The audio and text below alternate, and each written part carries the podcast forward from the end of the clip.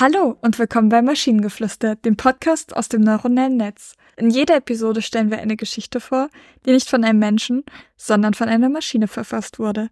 Und damit kommen wir zu unserer heutigen Geschichte über das Kaufen von Plakaten. Es war ein nasser, trüber Mittwochmorgen in einer kleinen Stadt namens Tranquility. Die grauen Wolken hingen wie eine gebrochene Decke über den Straßen und Gebäuden. In diesen Straßen eröffnete ein kleinlicher Mann namens Harold seine vielseitige Kuriositätenladen, in dem er eine Sammlung von seltsamen und wunderbaren Dingen verkaufte. Doch heute war er trauriger als je zuvor, und seine Melancholie färbte seine Welt in die Farbe Blau. Harold hatte eine Vorliebe für Vintage-Poster. Sie hatten für ihn etwas Magisches. Sie waren Fenster in vergangene Epochen mit ihren eigenwilligen Typografien, ihren leuchtenden Farben und kunstvollen Illustrationen. Doch in letzter Zeit hatte er das Gefühl, dass die Freude, die er einst beim Kaufen von Postern fühlte, verblasst war. Seine Sammlung schien leer, die Farben verblichen und die Motive wiederholten sich unaufhörlich. Alles schien kalt und blau, wie seine Stimmung. An diesem tristen Tag erhielt Harold einen Anruf von einem alten Freund, der hörte, wie niedergeschlagen er war.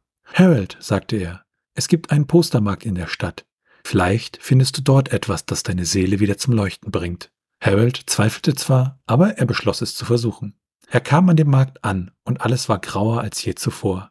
Die bunten Plakate waren nur ein weiterer Farbfleck in einer monotonen Landschaft. Aber dann, zwischen all den blauen Gefühlen, sah er sie. Ein Plakat, das einen Sternenhimmel porträtierte. Es war ein alter Druck, die Farben verblasst, aber das Blau war anders. Es war ein besonders tiefes Blau, das Harold noch nie gesehen hatte. Eher ein Blau, das er gefühlt hatte. Er kaufte das Plakat und als er es in seinen Händen hielt, fühlte er eine Welle von Empfindung. Das Blau wirkte tröstend, vertraut. Er hatte das Gefühl, als ob das Poster seine Melancholie verstand, sie teilte und sie dennoch in Schönheit verwandelte. Er hängte das Plakat in seinem Laden auf, und wann immer er sich besonders blau fühlte, sah er einfach auf den sternenklaren Himmel und seine Trauer schien für einen Moment Sternstaub zu werden. Es war immer noch blau, aber es war ein Blau, das seine dunklen Tage erhellte. Es war das Blau der Erinnerung, des Verständnisses und der Hoffnung. Das Blau, das ihm dabei half, selbst in seiner Traurigkeit Schönheit zu finden. Ja, kann man machen.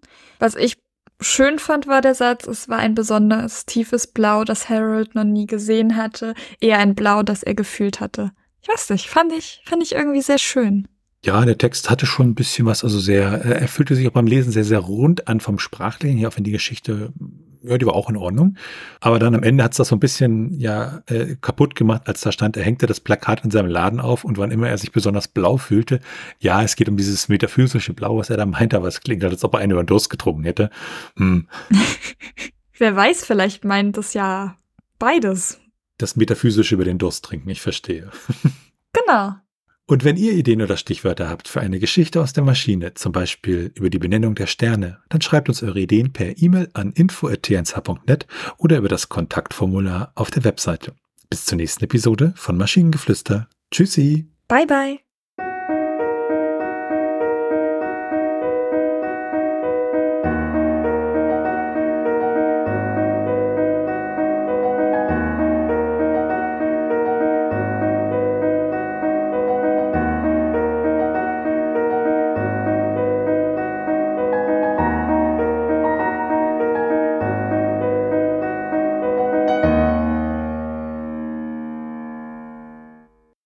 Eine Produktion von Tone Age. T1H.net